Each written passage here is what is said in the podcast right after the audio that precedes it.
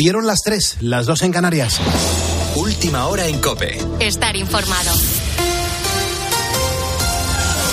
El Supremo de Estados Unidos decidirá sobre la inmunidad de Trump en el caso de la injerencia electoral. Juan Andrés Ruber, buenas noches. Hola Pulpo, ¿qué tal? Muy buenas noches. Saludos a todos los ponedores de calles. La Corte Suprema de ese país acepta decidir si el expresidente y aspirante a la reelección puede ser juzgado por injerencia electoral en las elecciones de 2020 o si goza de inmunidad. Este anuncio supone en la práctica un nuevo aplazamiento del juicio contra Donald Trump en Washington que inició inicialmente estaba previsto para el 4 de marzo, pero que ya había sido aplazado. Hasta allí nos vamos. Corresponsal, Juan Fierro.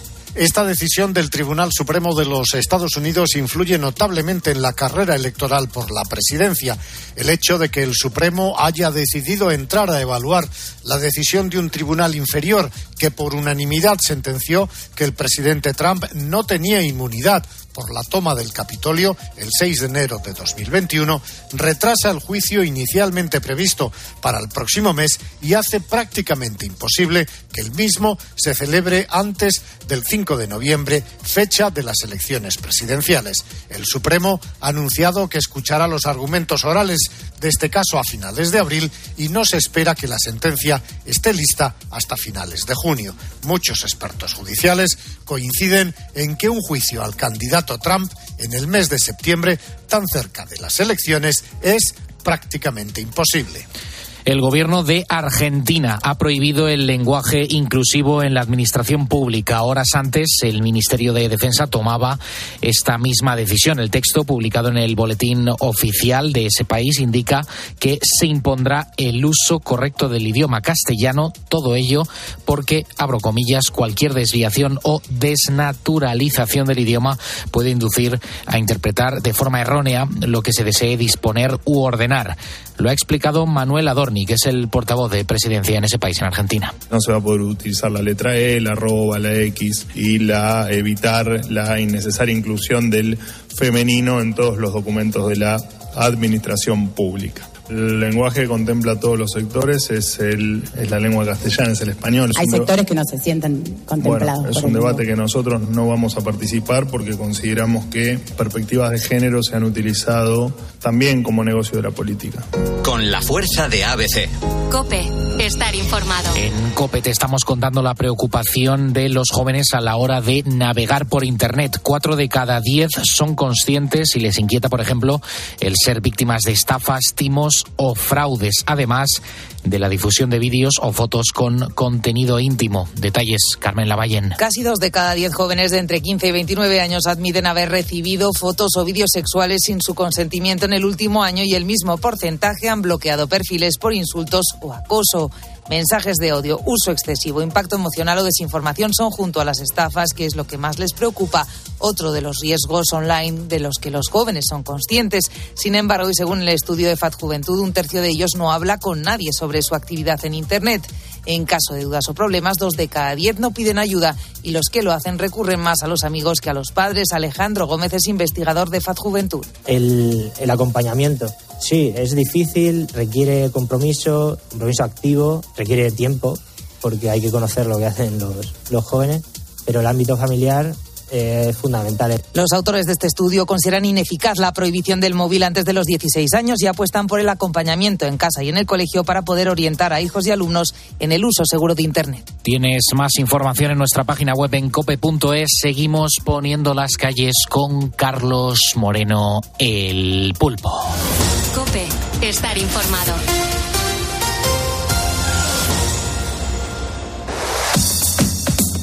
Carlos Moreno, el pulpo.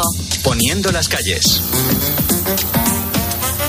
Cope, estar informado.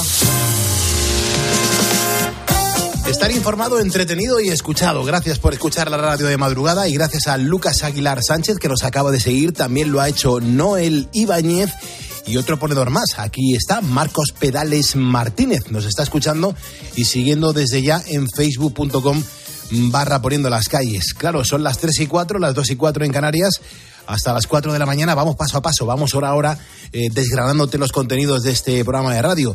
Beatriz Calderón, ¿qué tenemos preparado para esta hora? Buenas noches. Muy buenas noches, Pulpo. Pues enseguida vamos a hablar con nuestra psicóloga de cabecera sobre un tema que tristemente pues está de actualidad y es que cuando ocurren tragedias, desgracias, cosas que uno no puede controlar, como lo que ha pasado en Valencia, los afectados arrastran luego secuelas físicas y psíquicas que pueden provocar cambios significativos en sus vidas.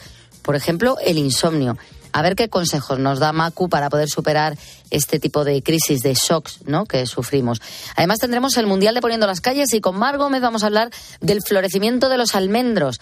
Eh, un año más parece ser que se han adelantado, pero nos va a contar bueno, pues dónde podemos verlos y, cosas interesantes sobre ello. Genial, yo quiero recordar el teléfono de este estudio, el 950-6006.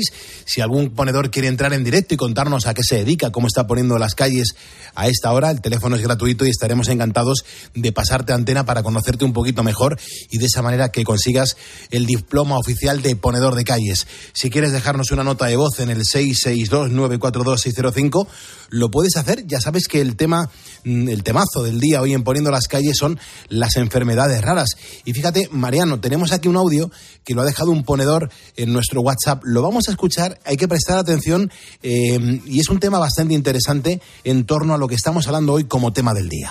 Buenas noches, Pulpo. Muy buenas. Ponedores. Pues mira, hablando de enfermedades raras, eh, yo nunca he tenido ningún problema de salud. Hasta que hace siete años me empecé a poner muy malito, muy malito. Eh, me tuvieron que operar del corazón. Me hicieron 100.000 pruebas hasta que me encontraron que tenía lupus eritomatoso sistémico. Es una enfermedad que no tiene cura, que te afecta a los órganos y bueno, con un tratamiento que estoy llevando y unas inyecciones y yendo al hospital cuatro o cinco veces al mes, pues lo voy llevando. Pero vamos, que la cosa no queda ahí. Mi hermana tiene fibromialgia, mi otra hermana también tiene fibromialgia y mi hermano siempre está malo y aún todavía no le han detectado lo que tiene. Entonces, bueno, pues hay que tirar para adelante y luchar.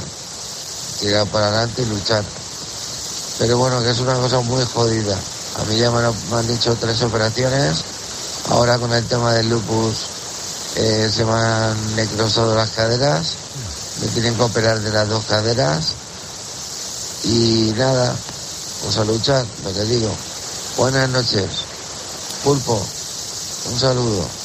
Muchísimas gracias por tu generosidad y por, por dejarnos este mensaje. A mí me, parece fantástico que, no sé qué confianza hay que tener, ¿no? Con, con unas personas que están en un estudio de radio y que sabes que escucha mucha gente la radio a esta hora y que nos cuentes tu, tu realidad, ¿no? Yo, yo, te agradezco muchísimo este mensaje y sobre todo que nos ponemos en tu situación. Es que, vea, fíjate lo que está pasando este ponedor. ¿eh? Claro, es que las enfermedades raras hay miles. Entonces, eh, un poco, casi siempre lo vemos que naces con ello y te das cuenta cuando naces. Pero lo que acaba de contar este ponedor es que nosotros podemos, cualquiera, podemos estar sufriendo una enfermedad rara que no dar la cara hasta un determinado momento. Es cuando descubres. Luego hay veces que dices, jolín, yo llevaba cinco años achacoso por un montón de, de, cosas y al final me han descubierto que tenía esto y este era el motivo por el que eh, me ponía malo muchas veces, por el que no me encontraba bien, por el que... Y son tantas, hay tres millones en España diagnosticados con enfermedades raras.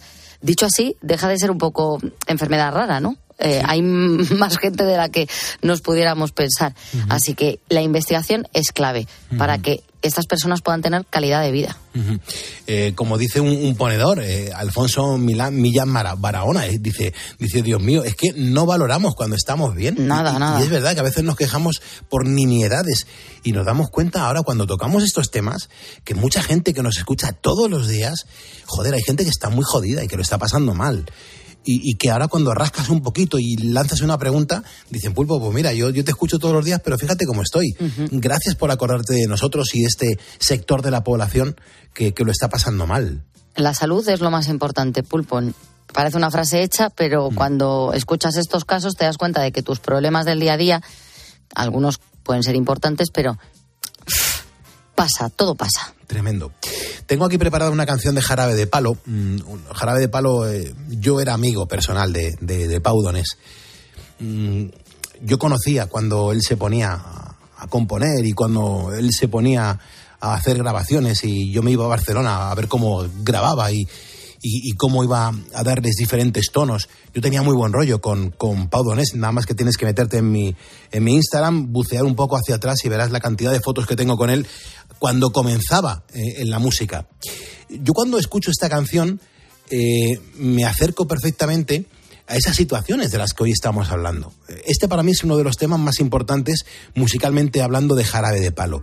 Hoy día Jarabe de Palo desgraciadamente no está con nosotros por un cáncer. Un cáncer que se le complicó y mucho, se cogió muy a destiempo y no lo superó. Pero esta canción es muy potente. Escucha la letra y por favor emocionate. Ya verás qué bonita.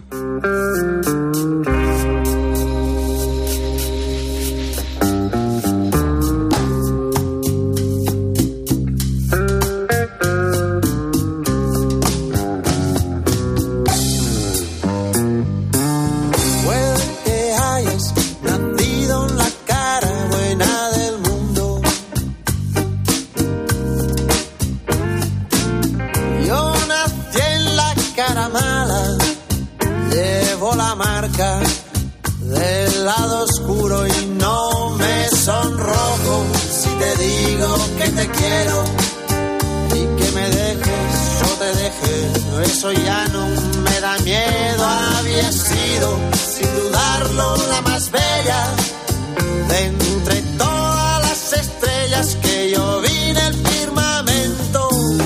¿Cómo ganarse el cielo cuando uno ama? toda el alma. Y es que el cariño que te tengo no se paga con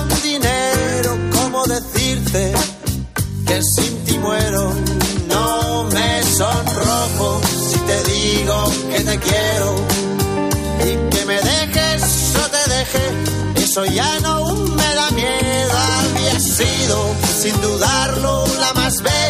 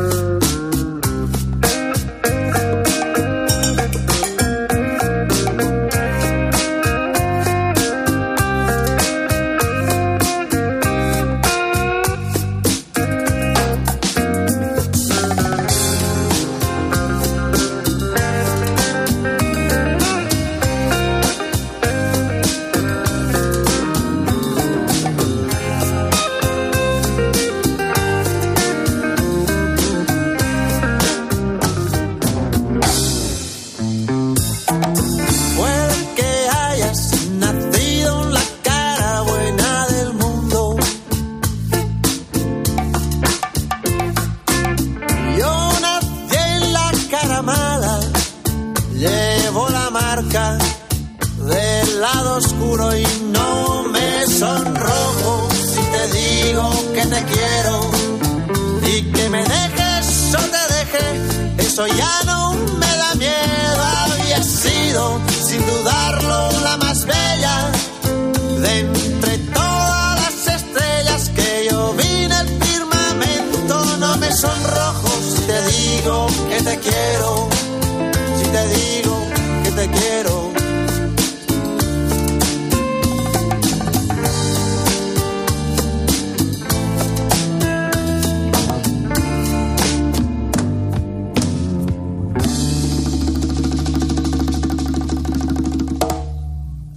3.13, las 2 y 13 de la madrugada en las Islas Canarias. Gracias por estar con nosotros aportando y haciendo cositas aquí en la radio.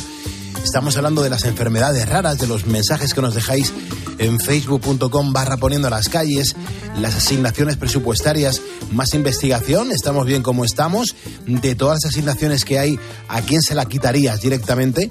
Vea, eh, mensajes muy interesantes como siempre. ¿eh? Antonio, que nos cuenta que los presupuestos no están bien administrados, sobran ministerios y políticos. El dinero que malgastan, además, debería invertirse no solo en investigación, sino también en matrículas eh, para las universidades. Que deberían ser gratis, ya que no todo el mundo se las puede permitir, aunque haya becas, pero no son suficientes. Y sobre enfermedades raras, os cuento, mi sobrina tiene anemia de Fanconi. Si habláramos de enfermedades raras, estaríamos toda toda la mañana porque son muchísimas. Eh, Blas Sánchez, evidentemente no se administra bien. Fuera el dinero, por ejemplo, a partidos políticos, a sindicatos, a asociaciones y demás, creo que se deberían de sustentar con las cuotas de sus afiliados y punto. Eh, podría, pondría también límite a al número de asesores. Y si no se cambia, por ejemplo, el funcionamiento que tiene una de las cámaras, el Senado, tal y como está, para lo que sirve en estos momentos, yo la eliminaría. Luego os escucho. También Merche nos dice, yo les daría el dinero a los que de verdad están estudiando las enfermedades raras. Y el gobierno dirá que les dan dinero para investigaciones, pero no me creo nada, pulpo. Si solamente se pelean por ver quién cobra más, ¿no veis a los alcaldes que cada vez se sube más el sueldo? Dice, es tremendo, una vergüenza. El dinero que se tiene que dar para cosas importantes que pasan en España no lo dan. Y en tonterías suyas sí lo gastan. No voy a hablar más porque me caliento, nos cuenta. Esta es la radio real, es la radio que hacemos en directo y que tocamos un tema y que la gente opina y que tenéis voz. Hay un mensaje muy interesante, el de Luz Mari Castro, y dice, muy buenas noches, Pulpo, mi nombre es Luz. Eh, me gustaría contaros, eh, Valentina es una niña de apenas dos años de los barrios, mi pueblo en Cádiz. Ella tiene una enfermedad ultra rara, siendo el primer caso en España y en el que se conocen menos de 30 casos en el mundo. Es una mm, poliuneuropatía hipomilianizante congénita tipo 3. Es una mutación muy, muy infrecuente en el gen CNTP-NAP1. Y dice que esta enfermedad no tiene tratamiento ni cura en la actualidad, pero que estamos recaudando en el pueblo, en el campo de Gibraltar, y con donaciones de fuera para una investigación abierta en la Universidad Pablo de Olavide en un, bueno, pues por un equipo de investigaciones liderado por José Antonio Sánchez Alcaraz que cuesta 50.000 euros anuales. Ya se ha procedido al primer pago. Dice Pulpo, la investigación salva vidas. Dice, podéis encontrar mucha más información en torno a Valentina y a sus papis en Instagram. La cuenta es El Camino de Valentina 29, arroba El Camino de Valentina 29. Y nos da las gracias por, bueno, nos pide por favor que, seamos su voz esta noche. Pues eh, ni nos tienes que dar las gracias, Luz, ni nos tienes que suplicar que, que te demos voz la voz está dada, os doy las herramientas. Eh, nosotros lo que hacemos es replicar los mensajes que nos dais. Y lo que queremos es que se sepa que esto está sucediendo, que hay gente que está sufriendo y que estáis pidiendo más investigación. Y, yo me uno a ese carro. Y, lo que quiero es que utilicéis las herramientas que, que pongo a vuestra disposición porque COPE me lo permite.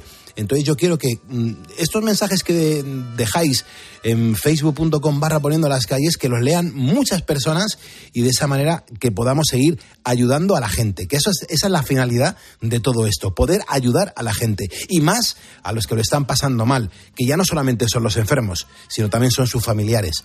Así que gracias Luz Mari Castro por este mensaje que nos has dejado, que procedo inmediatamente a darle a me gusta y que te doy las gracias por formar parte de este equipo de, oyentes que tiene este programa de radio. Ahora son las 3.18, las 2.18 en Canarias.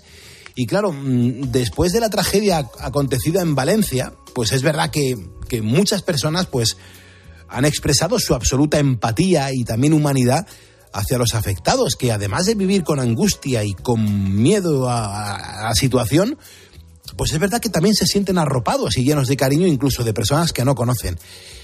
Eso es maravilloso, eso, es una bola que va creciendo de solidaridad, de cariño, de, afecto y eso es muy importante para la gente que lo está pasando mal. Así que yo de verdad doy las gracias porque sea así la población, me encanta. Y además, eh, claro, una de las cosas que más se repite eh, entre los testimonios de las víctimas de Valencia es que aun habiendo pasado ya varios días, pues mm, como que siguen teniendo ansiedad, hay gente que está con miedos. El otro día un ponedor nos decía, Pulpo, yo es que mm, yo tenía una vivienda allí y ahora escucho la radio y tengo palpitaciones, estoy con insomnio. Bueno, lo escuchasteis el otro día, entró en directo ese, ese ponedor. Bueno, ya sabemos que el insomnio es una de las cosas más incapacitantes que podemos tener. ¿Cuántos ponedores que me estáis escuchando ahora lo estáis haciendo por, por tener insomnio, por meteros en la cama y no, no conciliar el sueño? Eh, eso es algo bastante jorobado, lo, entiendo perfectamente. Bueno, eh, sabemos que el insomnio yo creo que es algo bastante duro.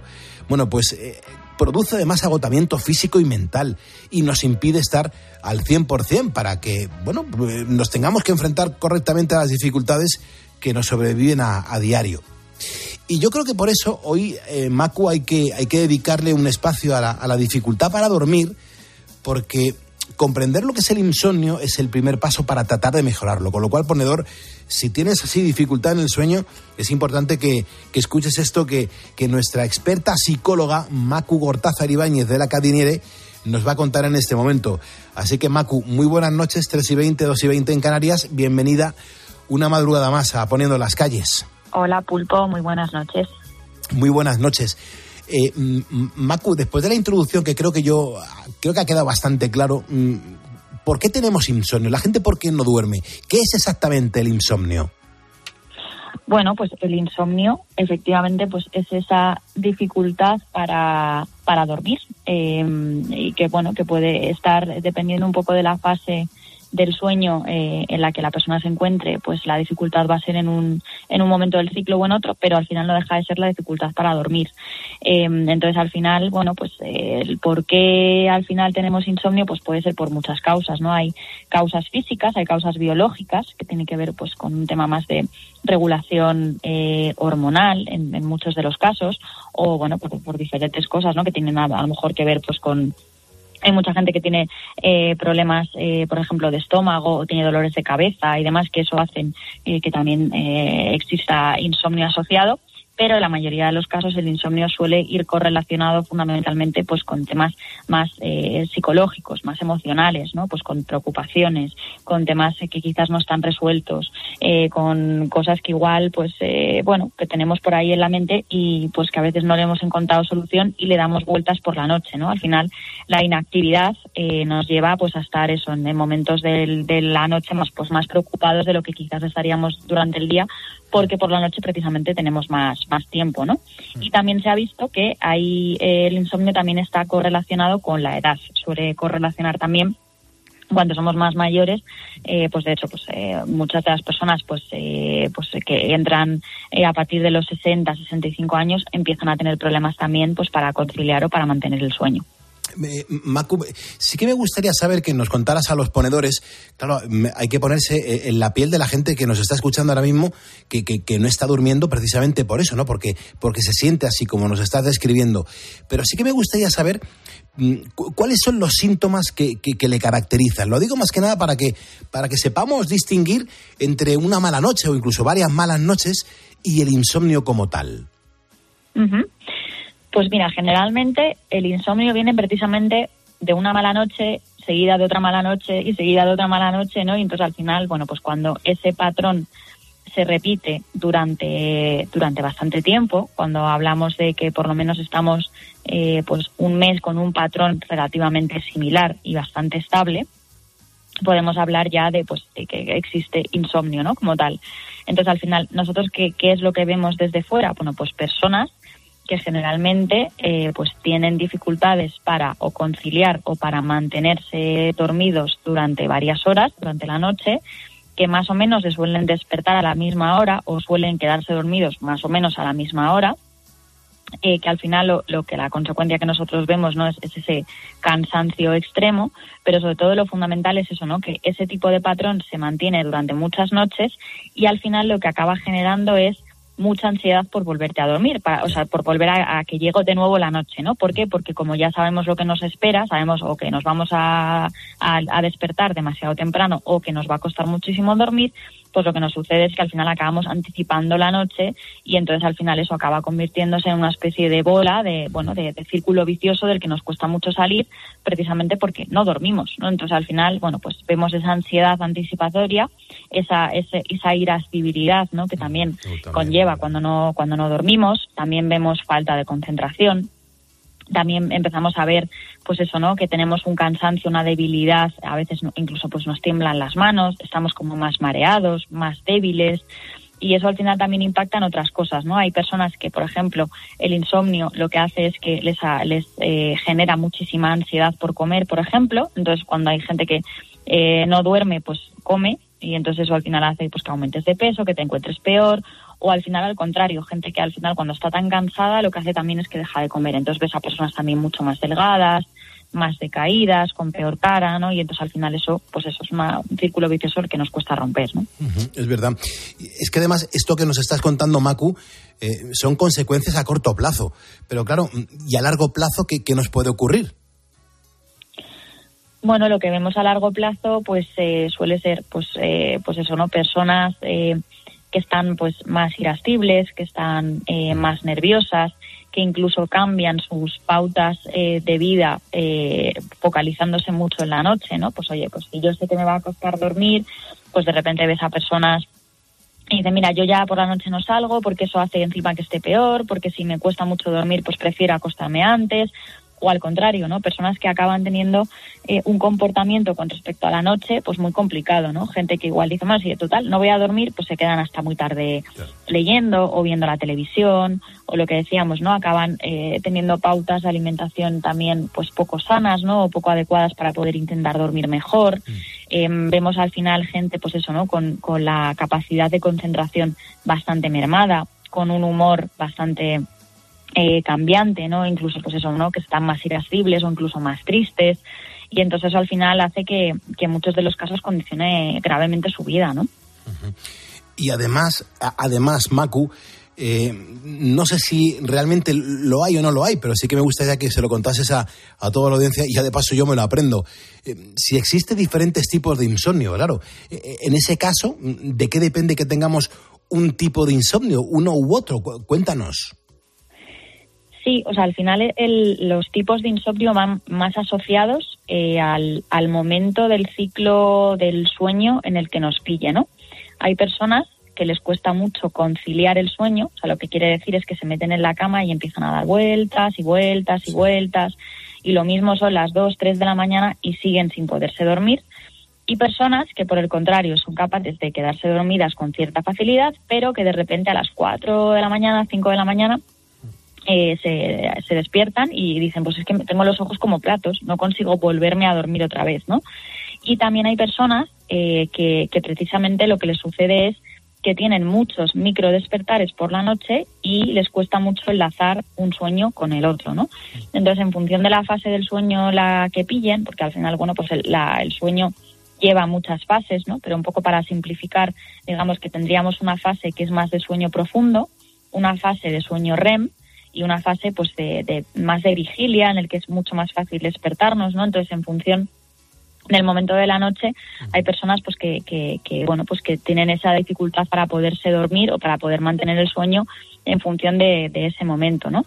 Entonces sí que es cierto que, que, que generalmente suele ser un patrón bastante similar, o sea, al que le cuesta dormir suele tener ese tipo de insomnio prácticamente siempre, ¿no? Mientras que el que generalmente se despierta, pues suele ser un patrón que también se repite, ¿no?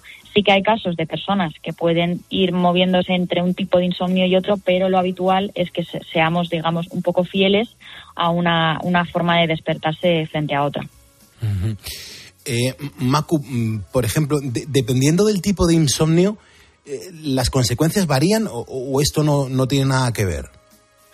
Bueno, lo que pasa es que, que eh, al final las consecuencias son muy similares porque al final lo que tenemos son personas pues muy cansadas, muy hartas de estar eh, teniendo insomnio cada noche, con lo cual al final bueno pues están pues eso van irascibles eh, y entonces al final lo que acabamos es eh, acondicionando nuestros hábitos de vida eh, al tipo de, de, noche que vamos teniendo, ¿no? Entonces, si tenemos personas que tienen insomnio de inicio, o sea, lo que quiere decir que les cuesta mucho dormir, lo que lo que acaba sucediendo es pues que son personas que acaban pues eso acostándose muy tarde viendo la televisión hasta muy tarde o leyendo o bueno haciendo o se ponen de repente a coser o bueno diferentes actividades no precisamente porque les cuesta mucho conciliar el sueño. Qué es lo que acaba sucediendo que se acaban acostando todavía más tarde porque al final bueno pues acaban acondicionando ese comportamiento a la, a la dificultad que tienen no la gente que se suele despertar antes pues precisamente qué es lo que sucede, pues un poco lo mismo, ¿no? Oye, pues si me despierto a las 4 o 5 de la mañana,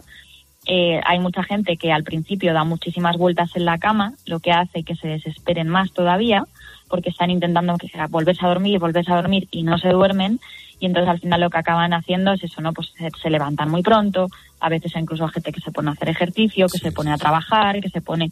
Entonces al final el problema es que, bueno, pues que se acaba convirtiendo en una pescadilla que se muerde la cola precisamente intentando salir de, de, ese insomnio a través de la resignación, ¿no? Si no voy a dormir, pues me pongo a hacer otras cosas con mi tiempo, ¿no? Lo que hace es que a veces, pues eso conlleve que estemos todavía más agotados. Uh -huh.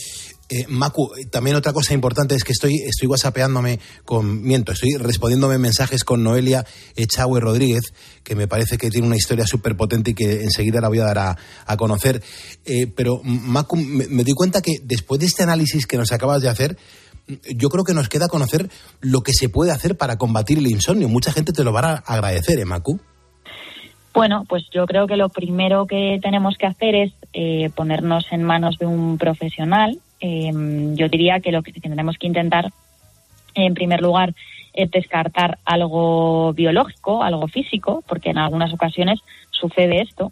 Eh, en algunas ocasiones cuando vamos al médico y nos hacemos un estudio de sueño podemos mm, pues ver desde que podamos tener algún tipo de apnea, ¿no? Eh, que tiene que ver pues con un problema respiratorio, ¿no? Y de repente pues igual eso está haciendo pues que nos despertemos, ¿no? Y que nos esté costando eh, volver a conciliar el sueño. En algunos casos tiene que ver a lo mejor con algo de corazón, cuando de repente el corazón bombea sangre muy rápido pues eso hace también a veces que nos que nos que nos despertemos.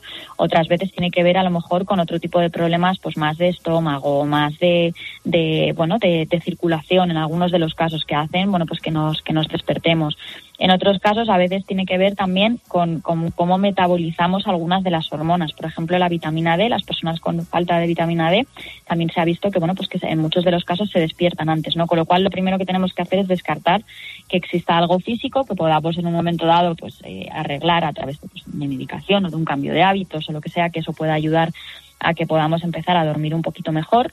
Y otras veces cuando el problema tiene que ver más con algo emocional pues está bien identificarlo para saber ponerle solución. Y a partir de aquí importante pues eh, cuidar nuestros eh, hábitos de higiene de sueño lo que quiere decir oye pues pues cosas tan sencillas o tan simples como, oye, pues separar espacios, ¿no? Si yo, oye, pues la habitación y mi cama es para dormir, con lo cual, oye, pues si yo eh, me pongo a leer, me pongo a ver la televisión, me pongo a hacer algo que no sea dormir, preferible que lo haga fuera de la cama, ¿no? O sea, pues oye, pues voy a leer en el sofá y cuando ya empecé a ver que tengo sueño, me voy a la cama. Claro. Si me despierto por la noche, lo mismo, cualquier tipo de actividad que no sea dormir, la hago en otra habitación diferente.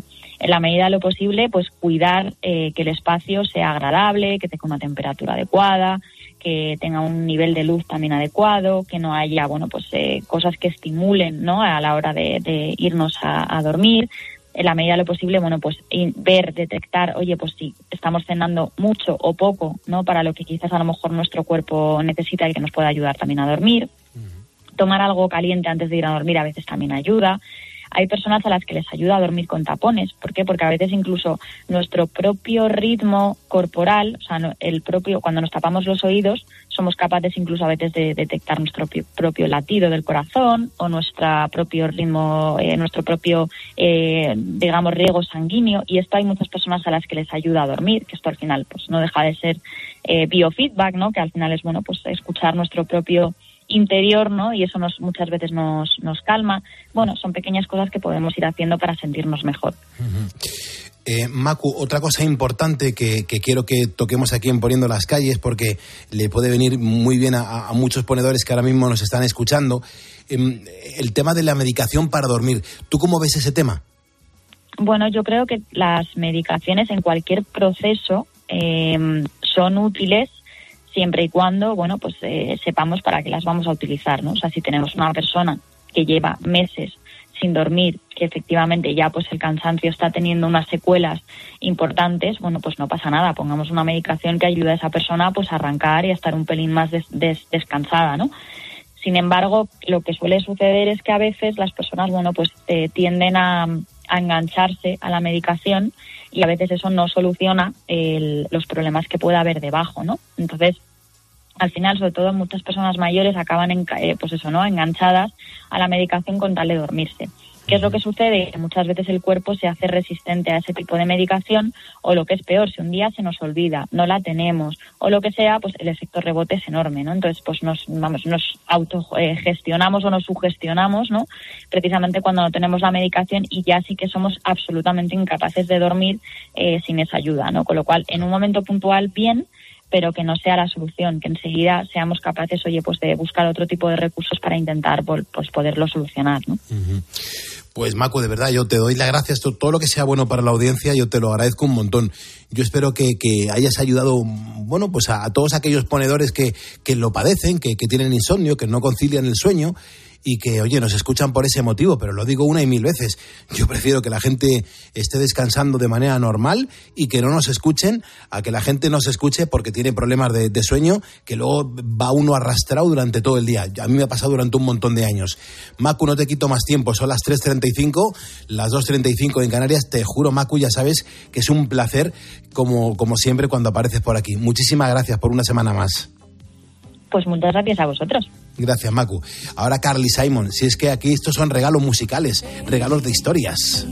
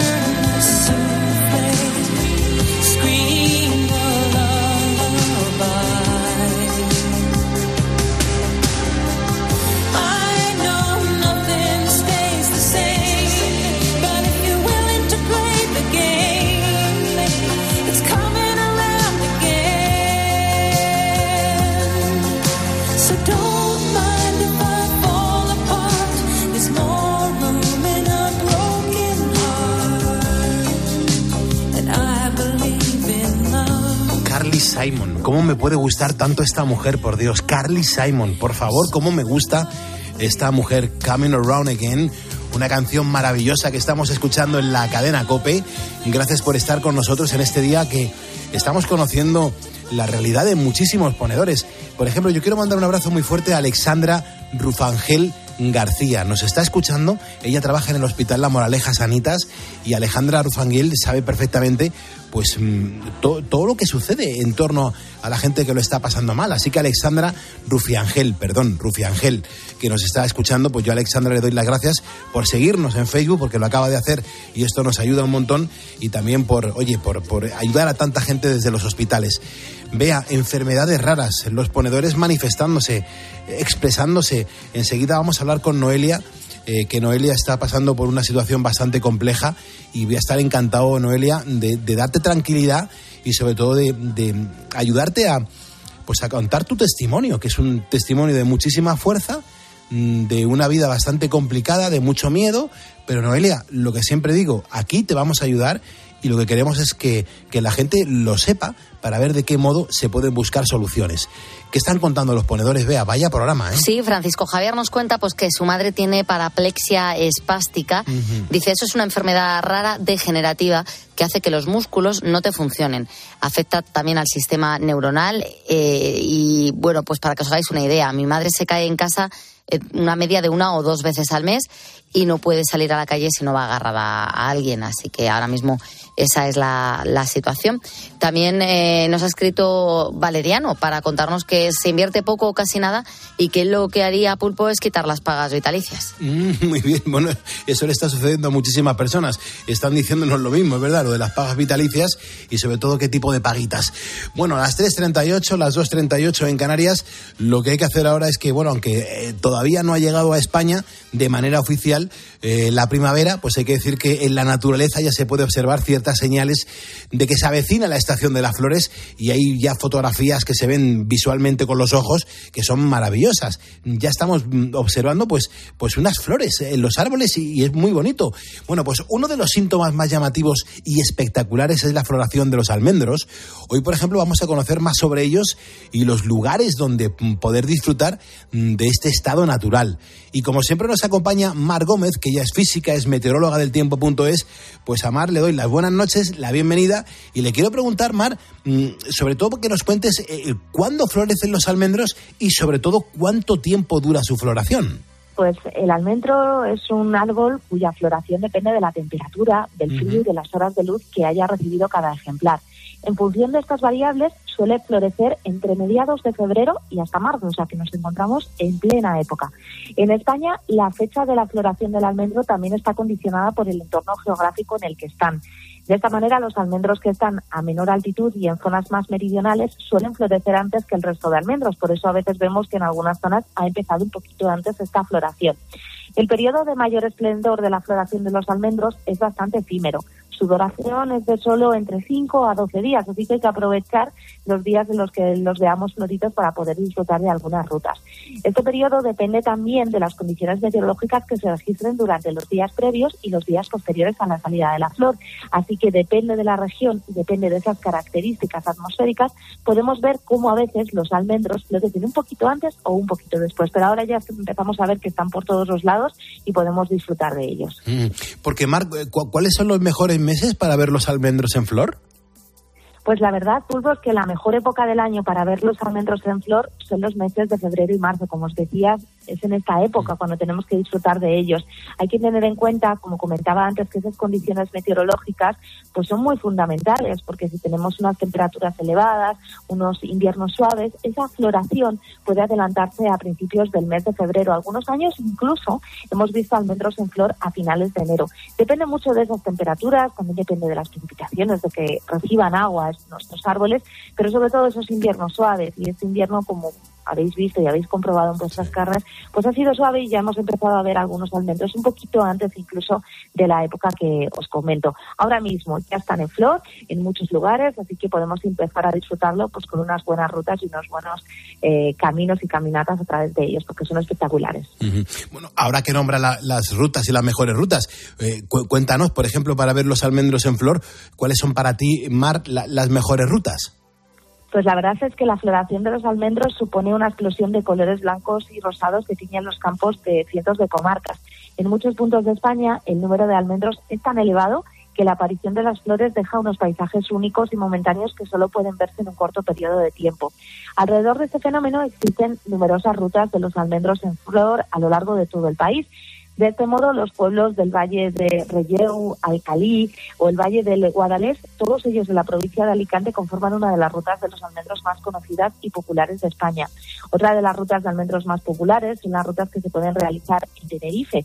En reclamo turístico se pueden realizar desde enero hasta marzo en el entorno de los municipios, por ejemplo, de Santiago del Teide, Calvario de los Baldíos y Arguayo. En el caso de Andalucía, pues tenemos una de las zonas más conocidas como la comarca de Casa Bermeja, un entorno único situado al norte de la provincia de Málaga y, por supuesto, el Valle del Jerte, uno de los más famosos situado en Cáceres. Pero vamos punto por punto a detallar algunas de estas rutas, quizás las más desconocidas para muchos, voy a resaltar algunas donde podemos aprovechar. Por ejemplo, los almendros en flor en Canarias. Uno de los principales lugares en los que se puede disfrutar de los almendros del flor es Tejera, en, Gla- en Gran Canaria. Ese municipio isleño es conocido por los cientos de almendros dentro del municipio y en sus alrededores. Tanto es así que cada año se celebra la fiesta del almendro a, a principios de febrero y es una celebración a la que acuden cientos de personas para disfrutar de estas flores blancas que anuncian la llegada de la primavera. También no creáis que nos quedamos sin ellas los que vivimos en Madrid, porque en Madrid tenemos el Parque Público de la Quinta de los Molinos, que es un punto de referencia en el que en esta época del año destacan los almendros en flor. Tiene una gran extensión en la que además podemos ver olivos, pinos, eucaliptos, pero entre todos ellos en esta época, pues indudablemente destacan los almendros. Os comentaba antes Extremadura, es uno de los lugares más famosos, la localidad cacereña de Garrovillas del Alconétar se engalana de forma natural de colores blancos y rosados ofrecidos por los almendros en flor. Además, tal es la relevancia de este árbol frutal en este lugar que cada año se celebra la muestra del almendro en flor, un evento en el que se organizan diversos actos culturales y gastronómicos para poner en valor el almendro de la comarca. La floración de los almendros en Alicante, os comentaba antes, bueno, pues en el interior de Alicante se encuentra el pequeño pueblo del Valle del Pop, este municipio está enclavado en un entorno marcado por la orografía en la que se levantan cientos de almendros. Eh, además, existen diversos caminos conocidos como la Ruta de los Almendros en las que podemos disfrutar de ese espectáculo de la floración con esos tonos tan característicos. El Valle del Jerte, que lo comentaba antes, es el punto de referencia de la geografía española en cuanto a la floración del almendro aunque también es conocido por la espectacular floración de los cerezos. Aquí, así que aquí podemos tener un dos por uno para disfrutar. Eso sí, los cerezos en flor son un poquito más tardíos. Estas son algunas rutas, pero hay muchísimas más a lo largo de España y ahora mismo es un buen destino, un buen plan, es gratis, eh, es disfrutón, como yo digo, y podemos, bueno, pues hacernos unas fotografías espectaculares con este entorno natural. Genial, Mar. Pues muchísimas gracias. Son las cuatro menos cuarto de la mañana, una hora menos en Canarias. Estamos en COPE poniendo las calles. En Twitter en arroba cope y en facebook.com barra cope. Soy de tiempo de juego y cuando saludo digo hola, hola. Soy de tiempo de juego y sé que con Paco, Lama y todo el equipo las risas están aseguradas. Ha traído Miguelito unos anteojos. Ah, sí, sí, sí, míralo. Me los estoy poniendo. Hay que venir preparado. Paco, con esto es que ven menos todavía. Este jueves, más deporte. Hola, hola y risas. Desde las 9 de la noche, la vuelta de las semifinales de la Copa del Rey. Athletic Club, Atlético de Madrid. Pero Paco, como teníamos los primáticos al revés, no veíamos lo que pasaba. Tiempo de juego con Paco González, Manolo Lama y el mejor equipo de la radio deportiva. El número uno del deporte. Y recuerda, la información también continúa con Ángel Expósito y la linterna en Cope Más, Onda Media, Cope.es y la aplicación móvil. ¿Sabes qué es el branded content? ¿O cómo será el mundo cookies? Si tienes preguntas sobre comunicación publicitaria, visita comunicatalks.com, un espacio de la Asociación de Agencias de Medios creado para resolverlas. Porque saber comunicar es una parte muy importante de tu empresa y también de la nuestra. Agencias de Medios, para que la comunicación funcione. Escuchas Poniendo las calles. Con Carlos Moreno, El Pulpo. Cope, estar informado. Ya sabéis, ponedores, que nos gusta jugar en este programa de radio. Nos encantan los concursos, nos encanta que participéis. Tenemos los martes de tutorial, tenemos los miércoles de canción misteriosa, tenemos los viernes de parodia de cine y dirás, Pulpo, ¿y los jueves que tenemos? Bueno, pues los jueves tenemos el Mundial de Poniendo las Calles con Manu Pérez. Así es, Pulpo. Así que nada, bienvenidos a una nueva edición del concurso del Mundial de Poniendo las Calles.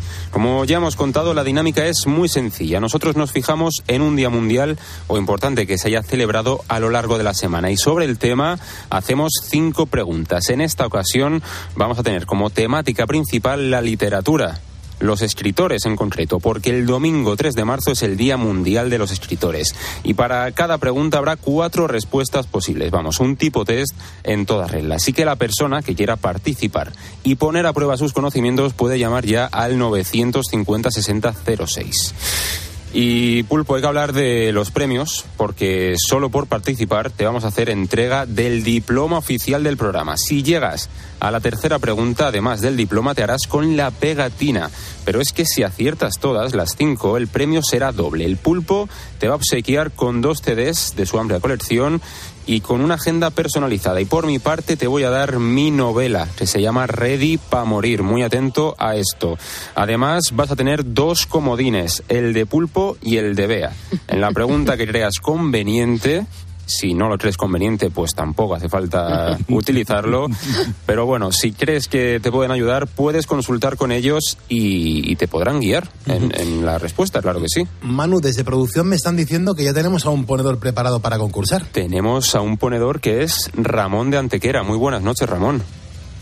Buenas noches. Aquí me estoy riendo nada más de escuchar la risita de, de los dos comodines. Digo, vaya ayuda. voy a hacer. A eso se le llama, mi abuela decía, ya me vas a echar una mano al cuello. Pues eso. Sí, sí, pero literal, literal. Y yo que la última vez que leí fue Mortadelo y Filemón, así que veremos cómo, cómo salimos de esto. No te preocupes. Ah, pues has llamado muy bien, el mejor día. Ya. Ramón, te deseamos muchísima suerte. Yo espero que aguantes el tirón, ¿vale? Venga, muchas gracias, Pulpo. Ramón, Ramón, estás, por ello. estás preparado, ¿no? Te noto preparado. Pues sí, sí, Sí, sí, ¿no? sí. Pues No tiene nada que perder. no, claro, pues No, no. pues vamos Bueno, con la sí, la dignidad, la Bueno, dignidad. sí, sí. Eso eso es peligroso, sí. Vamos con la primera pregunta. A ver, suerte. ¿Qué comunicador de Poniendo las calles es el autor de Ready pa morir? Cuatro opciones: A. Cristina Platero, B. Manu Pérez, C. Beatriz Calderón, D. Carlos Moreno el Pulpo. Esperaba esa pregunta, la esperaba, la esperaba. Manu, Manu, el señor Manu. Vamos a resolver.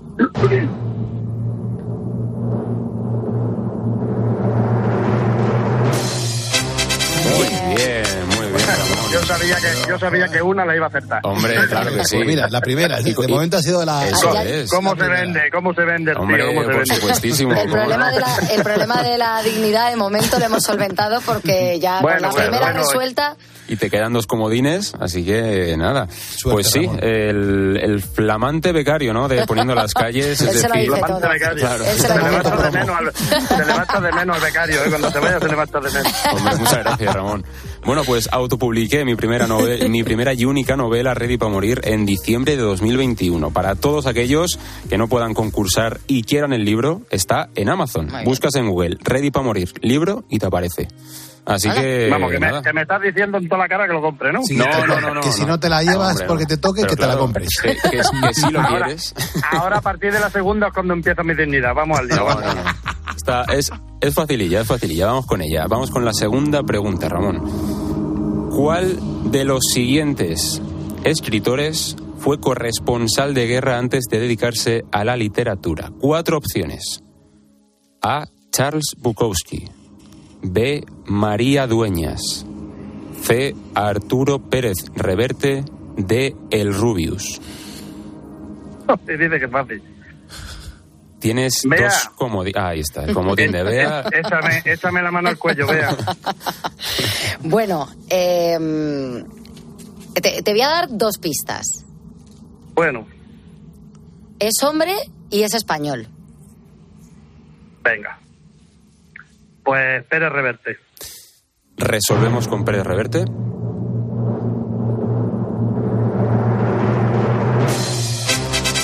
Muy bien, claro que sí.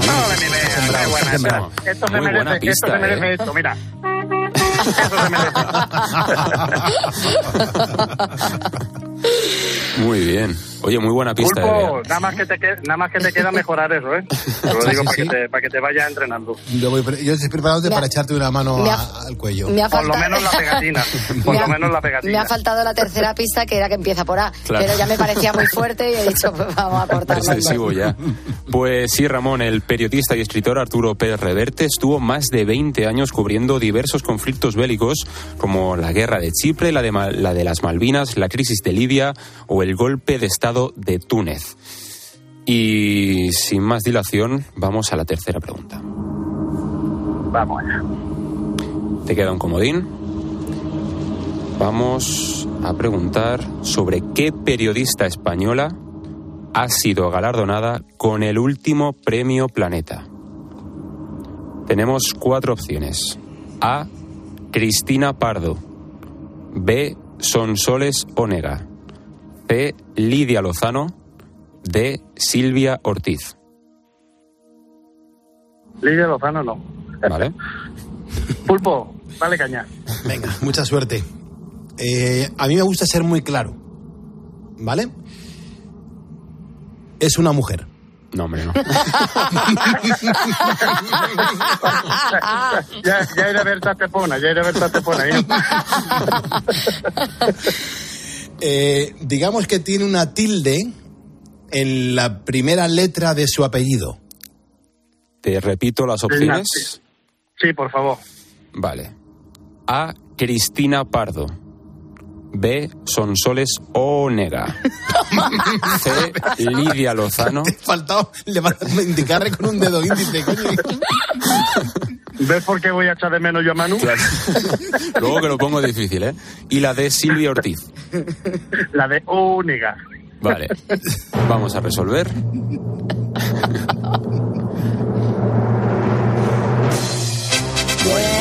Claro que sí. Muy bien. Por supuestísimo. Hay, hay, un- hay una buena noticia que es que te has asegurado la pegatina y hay Eso una es. mala que ya no tienes ni ayuda. Claro. Y tal cual va. No, ya, la, la de- la del pulpo no la voy a echar mucho de menos, ¿eh? bueno, ya tenemos pegatinas de es. Vamos a ver si... Ah, espera, espera. Ahora. Ahí está, pues sí, la periodista y escritora Sonsoles Onega Salcedo fue galardonada en 2023 con el Premio Planeta por su novela Las hijas de la criada. Y vamos ya a la cuarta pregunta. Y Ramón, estás sin comodines. Y sin libro me veo también, pero bueno. Sin libro también se ve. Vale. Yo confío, ¿eh, Ramón. Vamos allá. Sí, yo también. Cuarta pregunta, que no última, ¿o sí? ¿Cómo se llaman los amigos inseparables de Harry Potter, uno de los magos más famosos de la literatura del cine? A. Hermión y Ron. B. Neville y Draco. C. Alaska y Mario. D. Ortega y Gasset. Entre la, U- entre la A y la B. Yo es que no he visto nunca Harry Potter. Repíteme las dos primeras, por favor. Hermión y Ron. Y la B. Neville y Draco. No tengo ni idea. Voy a decir la A por a ver si suena la flauta. Pues vamos a resolver.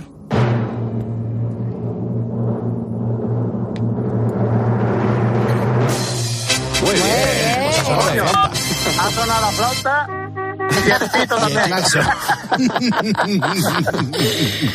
Qué bueno, Oye, oye. se la ha jugado al 50% Eso es. y le ha quedado Sí, redondo. sí, sí, pues sí. La autora J.K. Rowling creó a estos tres personajes, Harry, Ron y Hermione, tres niños magos que se ven envueltos en mil y una aventuras. Y es que, bueno, ¿quién no conoce Harry Potter? Pues Ramón no lo conocía y aún así ha acertado.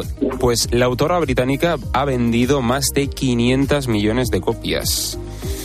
Pues Ramón, estás en la última pregunta del Mundial de Poniendo las Calles, jugando por muchos, muchos premios.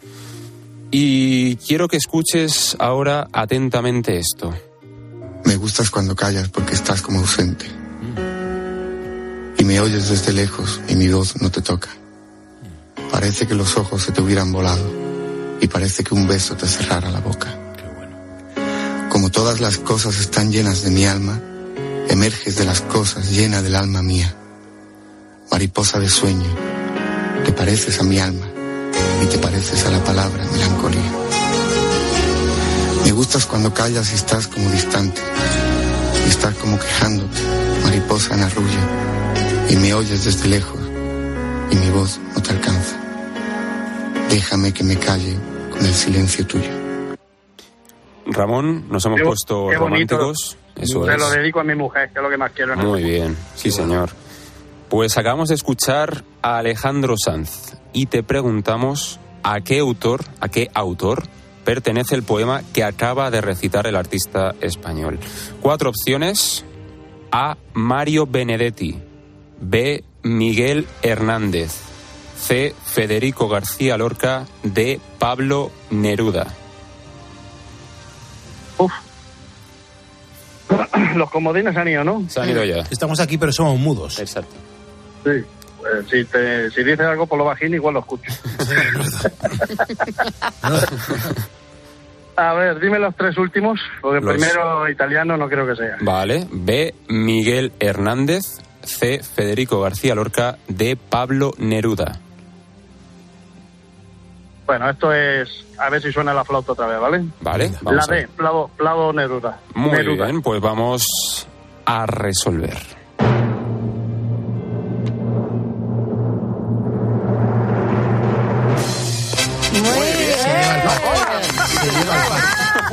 Se lleva todo. El de Mortadelo y Filemón. Sevilla, que he ganado. El de Mortadelo y Filemón arrasado. Vamos, nos ha dejado el chiringuito vacío. Pues habrá que rellenarlo otra vez, sí, sí. Oye, si no, ha sido, si no ha sido por conocimiento, sino por suerte, deja el camión ahora mismo y coge el Claro. primer- métete en el primer bingo que encuentres. Correcto. No, no, pero escucha, literalmente voy a echar la primitiva hoy. Y comparte. Pues Ramón. Hombre, eso está hecho. Ramón, este poema Me gustas cuando callas eh, está, de está de aniversario, a ver si me sale, porque fue publicado hace justo 100 años, en 1924, y tú también estás de celebración ahora.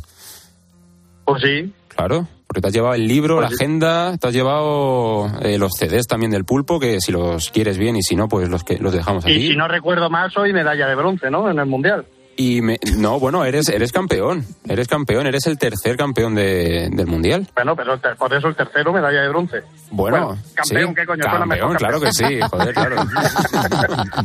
Esto cada, cada semana es un mundial distinto. Exacto. Y ser campeón con una cosa que no tienes ni idea, eso tiene más mérito que Más ninguno de los dos. doble mérito. Haz caso, la ruleta es lo tuyo. hoy. Ramón, claro que sí. Ramón, gracias por escucharnos, gracias por llamarnos, gracias por estar, hermano. Venga, vosotros, un abrazo muy grande para todos vosotros que me hacéis las noches muy, muy, muy amenas. Qué grande. Buena ruta, hermano. Gracias, Ramón.